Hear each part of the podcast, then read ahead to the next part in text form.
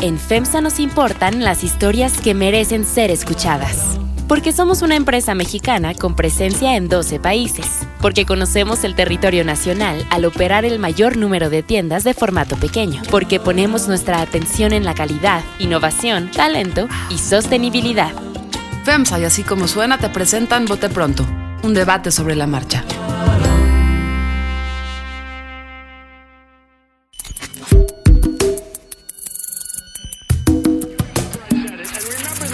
Carlos Puch. María Scherer Ibarra. Ignacio Marván Laborde. Jesús Silva Herzog Márquez. Este era uno de los grandes orgullos del gobierno de Peña Nieto. Gobierno asociado con la corrupción. Es que no sirve para hacer política. En Bote Pronto, un debate sobre la marcha. Bienvenidos a Bote Pronto. ¿Cómo están este martes? Le mandamos un abrazo grande a María Scherer que se levantó hoy, que no podía llegar. Un abrazo, María, que te pongas mejor. Pero aquí está Jesús Silva Jesús Márquez. Chucho, ¿cómo Hola, estás? Carlos. Nacho Marván, ¿cómo estás? Hola, ¿cómo están todos? La primera pregunta para los dos es si ya son parte del Frente Amplio. Y todavía no recibo la credencial. ¿No? No. ¿Qué piensas del Frente Amplio, Jesús? Pues a mí lo que me, me- intención me- me de llama la atención es como el, el- el retroceso que implica esa conversación.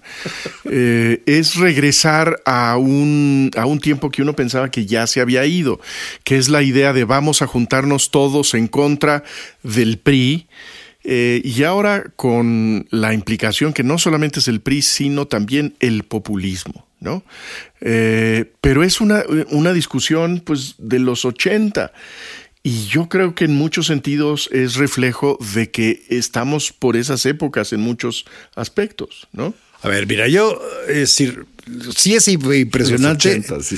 Sí, ¿No? ¿No? sí es impresionante cómo la retórica va en ese sentido, aunque la lógica de la alianza tenga otra, completamente otro carril, digamos, y otra, y otra racionalidad.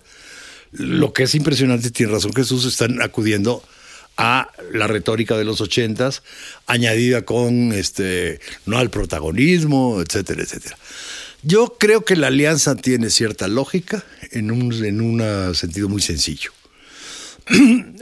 Por más que digamos que está polarizada la política, etcétera, etcétera, el juego por una gubernatura, el juego por la presidencia es un juego de dos. O sea, finalmente hemos Así han sido, por lo menos, Así, han sido. El electorado ve quién tiene y, y compite entre dos y manda un tercero, lo manda, lo manda bastante abajo. Entonces, la lógica dentro del PAN y del PRD es la única manera de poder competir por ser uno de esos dos es juntos. Pero, Sí, lo yo, que llama, ahora, lo yo que creo que es una la- mala, yo creo que es una mala lógica. No, no, No, no, no, no, o sea, yo- a ver, po- po- podemos discutir si tiene razón o no. bueno, no. Pero Nacho, Pero- Nacho, pero- eso, pero, eso tiene mucho sentido en el PRD.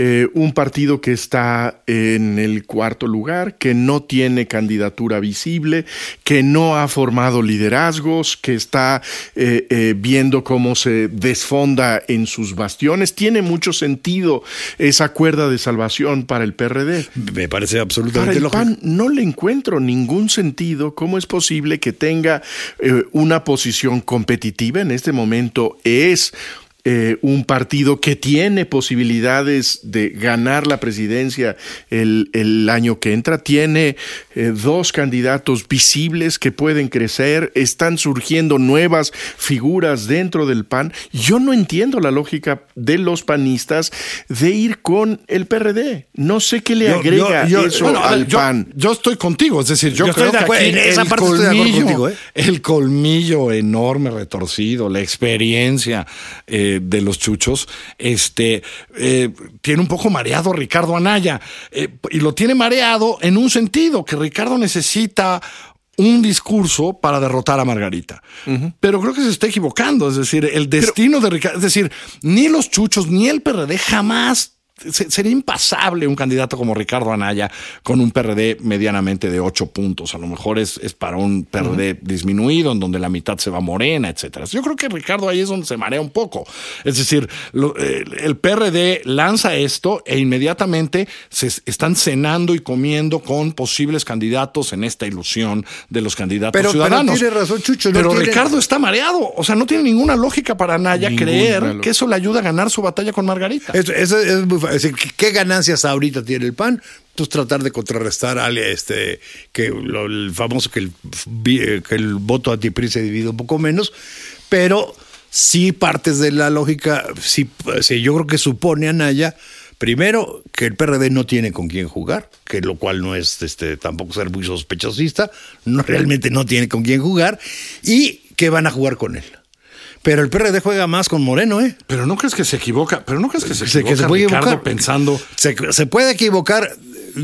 Yo creo que él calcula que sí van a jugar con él. Que, si, que esto le salga o no le salga, hasta qué punto votantes del PRD van a tener segundo voto PAN estando compitiendo Andrés, eso, eso está muy por verse, y hasta qué punto también votantes del PAN teniendo aliado al PRD lo van a ser leales a él. Ese es el cálculo que no está claro, ¿eh? A, a- a mí no, me parece, no me parece una oferta auténtica de Ricardo Anaya. A mí no me parece que ni siquiera él crea en esa idea de que va a haber un candidato común entre el PAN y el PRD. Me parece que tiene que ver con un intento de ocultar sus ambiciones presidenciales, que en este momento no se atreve a decir yo quiero ser el candidato del partido que dirijo y por lo tanto lo que trato de hacer es eh, lanzar este discurso de que hay que conformar una estrategia para simultáneamente oponernos al PRI y cerrarle el paso a Andrés Manuel López Obrador. Y eso le permitirá, supongo que en sus cálculos, ganar eh, lo que queda del año para después Sí, sí, ya sí. decir que finalmente no se logró el Frente. Amplio y que eh, siente que hay un, eh, un espacio para que él sea candidato presidencial. Me parece que no es verosímil la apuesta de Entonces, espérame. Lo- Me parece que es un engaño, francamente. esto, eh, bueno, todo el mundo está jugando a engañarse también. Es decir, no to- o todo el mundo en esos, en esos No, dos. algunos están, eh, algunos están jugando a la supervivencia. a la, super- a la supervivencia. A su última que- posibilidad de cree que es su mejor supervivencia. estrategia. A ver, tiene, las campañas empiezan en. Las, las pre-campañas empiezan en noviembre y en febrero tiene que haber candidatos. Sí, entonces se callan, sí, ¿no? se calla, se calla. Se callan ¿no? la boca un mes Entonces, y luego. Este, yo estoy de acuerdo que con esto aparentemente pues ya logró una cosa muy concreta Ricardo Anaya, que es decirle a Margarita, no voy a definir ahorita porque quería que ya definieras y tienes un mes, etcétera, etcétera. Ya con eso pateó el bote hasta, hasta noviembre, puede estar fintando, puede no estar fintando, pero le puede salir real la finta. Porque a diferencia, por ejemplo, del 99, es decir, ¿qué es lo que impidió en el 99 la alianza? Para nada el programa, eso ya lo No, sabemos. las todo- personas. No, pero eran dos personas. Es decir, el ingeniero acababa de ganar la Ciudad de México y tenía. No, no sabía que, que tenía expectativas reales de ganar. Y Fox y el PAN tenía al mejor candidato que ha tenido en su vida. Como candidato. Ya como presidente fue un desastre, es, otra, es otro problema. Entonces, racionalmente no había posibilidad de articulación. En la medida en que el PRD no tiene candidatos y el, y este, y el PAN, pues a lo mejor puede colocar o, o construir a uno, de, a uno de los dos posibles, y con esto desplaza muy fuerte a Margarita, a lo mejor a la hora, a la hora sí sale. ¿eh? A mí lo que me cuesta Sí sale- mucho trabajo pensar que- que, Sí sale la, posibilidad de la alianza. A mí, yo, yo la veo realmente muy, muy O difícil. sea, yo lo que no veo Y es me al parece- PRD de verdad yendo con Ricardo. Al de verdad. O sea, a menos que el intercambio fuera tan es? pragmático como Alejandra Barrales en el DF en la alianza con el PAN, que yo creo que es un poco, esa es la apuesta Alejandra. Yo no sé si le va a salir. Yo estoy convencido que la apuesta Alejandra es sí, Ricardo, yo voy por ti, porque lo que más quiero en mi Por vida eso, es ser jefa de gobierno. Y entonces, pero entonces tú vienes, este PAN disminuido, el DF viene conmigo para luchar contra Morena en el, en el, en, en el DF. Lo que veo es que ese PRD, si, si eso sucediera, ese PRD es mucho más pequeño que el que ya existe hoy, ¿eh? porque sí veo a muchos periodistas que sí no van a ir a votar. por lo, por pronto, por lo pronto su famoso Juan Cepeda tiene problemas. Juan ya dijo, ¿no? Que ese es el panel, ¿no? ¿No? No, no. ¿Por, por qué no hubo alianza en el Estado Sí, de sí, México? por Juan Cepeda. ¿Por qué Bautista, pero- pero que es el jefe de Juan Cepeda, es, no es fue? un- un- una demostración de que, de que no hay una oferta clara. Eh, Ah, no, que- eso por supuesto. eh, eh, que el, eh, digamos, quienes dirigen en este momento el, el PRD y que lanzan la acusación de Lop- a López Obrador de que no es un hombre verdaderamente de izquierda, porque no está a favor de las causas de la diversidad y de la libertad de las mujeres de su cuerpo. No lo había pensado, Jesús. Esto es dispuestos- increíble. Ajustarse con el PAN. Están dispuestos a aliarse con el PAN. No lo había pensado. Está increíble. ¿A poco no lo había Eh, pensado? Esa parte, no, No, claro. sí. Oye, tú. Es que no eres realmente vos- de izquierda. Margarita Margarita sí es, Ricardo Anaya sí El es. aborto y la diversidad ¿no? sexual es lo de Ricardo y Margarita. Yo, yo creo que toda esa parafernalia de las el agua y el aceite, el disque posible gobierno de coalición, etcétera, etcétera, es el ruido. En realidad están haciendo cálculos, este, y pueden estar bien o mal hechos, pero están en la racionalidad de un cálculo. Bueno, están- Es decir, la manera de colocarnos como un polo que compite entre los dos Pero- polos que van a competir es esa. Puede salir o no Pero salir. ¿Es el polo de qué? Eh, sí, tiene, sí tiene sentido, sí tenía sentido, dices el 99, cuando tú tenías un partido frente al cual había que conformar una coalición democrática, una coalición que lo que quiere es tener un Es- árbitro confiable, tener reglas imparciales, tener, Toda- lograr esa hazaña que era la alternancia. To- toda proporción el PRD. ¿qué va a decir? Es que pues, los 12 años del PAN no fueron tan malos. Eso va a, eso significa la, la- la disposición del PRD de aliarse con el Partido Acción Nacional. Pues me, me- me parece que no tiene eh, No, sentido lo que dicen y refleja que las oposiciones no tienen una oferta para el país, Ese que es el no punto. hay una idea Eh, eh, a frente a la tragedia de la vida pública en el país, eh, que creo que es un regalo para las oposiciones. Es decir, hay por todos lados cosas que criticar y cosas que reinventar. Los partidos de oposición, el PAN y el PRD, no tienen una oferta. No, son capaces de decir, nosotros estamos en contra de algo. Concretamente proponemos algo. A ver, dos cosas. Eh, toda proporción guardada en el 99 de 2000 podría ser un poco la concertación contra Pinochet, ¿no?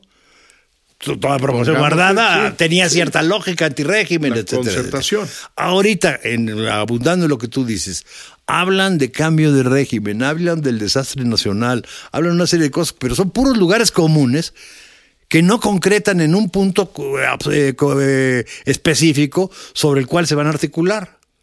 Atrás, si- de- atrás de toda esa palabrería hay cálculos políticos que pueden salirles o no salirles, pero están actuando en función de Porque están, cálculos porque políticos. están construidos enfrente de alguien y no por ellos. Debo decir algo, ¿eh? Eh, eh, creo que el- la única propuesta viene de quien no la articula muy bien, porque quien la articula es su marido, pero eh, con Margarita Zavala sí hay una propuesta. Es decir, los, los seis, esos seis años, a eso es lo que hay que hacer. ¿eh? Es decir, hay la propuesta, está bien. ¿Ustedes saben qué quiero yo hacer? Volten a ver del 2006 al 2012. Eh, Eso es, ¿eh? Pues razón Eso es lo que yo quiero. Pero- Razón pero- suficiente Pero pero- esa es la propuesta, quiero Bueno, decir. Yo, yo, yo creo que eso tendría sentido. ¿No? Eh, pero, pero tú oyes a Margarita Zavala y dice un día que le parece una buena idea, al día siguiente le parece un desastre y el, y el tercer día le dice que esta es una buena idea con tal de que no le hagan trampa. Es decir, ¿Qué es lo que propone, por ejemplo, eh, Margarita Zavala, que podría decir algo? Eh, y frente a, esa, eh, ese paralelo que haces de fines del siglo pasado, hay un polo en la medida en que hay un adversario. Estos señores tienen simultáneamente dos y por lo tanto no pueden ofrecer nada concreto, sino más bien ser espectadores de lo que ellos están definiendo como la competencia entre López Obrador y el PRI. Yo creo que precisamente esa es la lógica de la alianza. Sí, con eso tratar de dejar de ser espectadores. Que eso les alcance, que eso sea atractivo para el electorado, está por verse.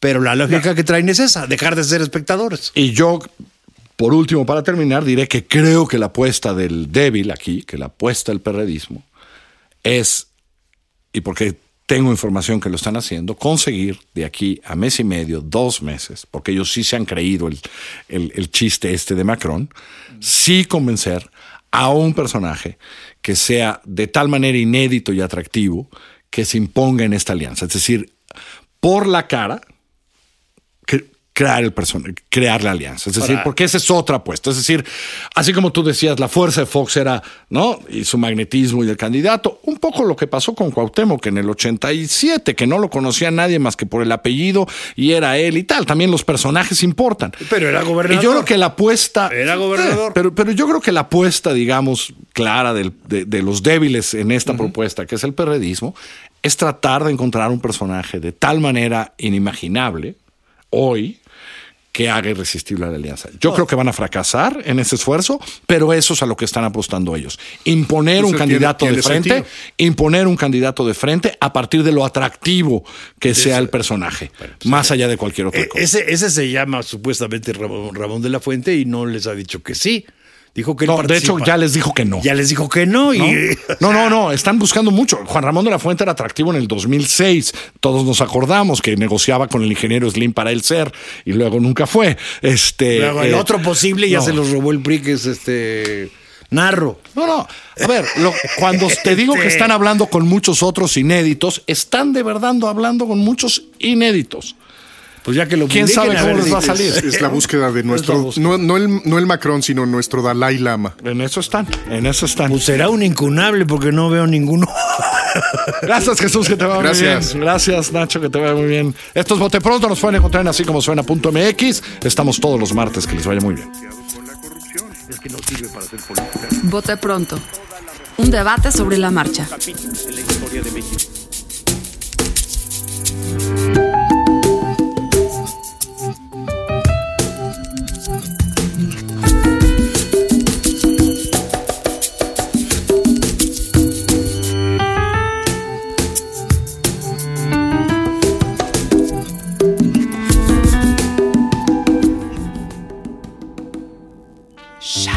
En FEMSA nos importan las historias que merecen ser escuchadas. Porque somos una empresa mexicana con presencia en 12 países. Porque conocemos el territorio nacional al operar el mayor número de tiendas de formato pequeño. Porque ponemos nuestra atención en la calidad, innovación, talento y sostenibilidad. FEMSA y así como suena te presentan Vote pronto. Un debate sobre la marcha.